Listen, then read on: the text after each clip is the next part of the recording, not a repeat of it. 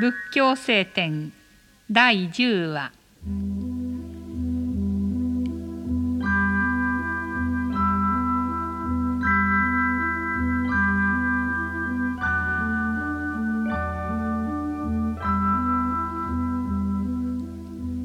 この身は永遠に変わらないものなのかそれとも無常であるのかと問うならば誰でも無常であると答えるに違いない。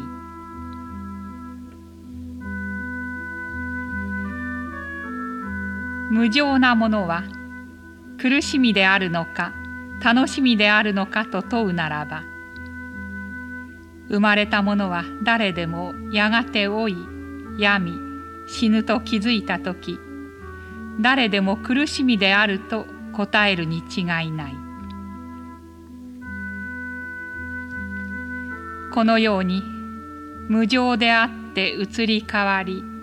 苦しみであるものを実体である我がものであると思うのは間違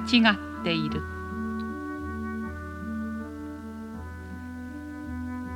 心もまたそのように無常であり苦しみであり実体ではない。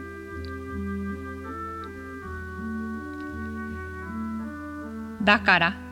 この自分を組み立てている身と心やそれを取り巻くものは我とか我がものとかいう観念を離れたものである知恵のない心が我である我がものであると執着するに過ぎない。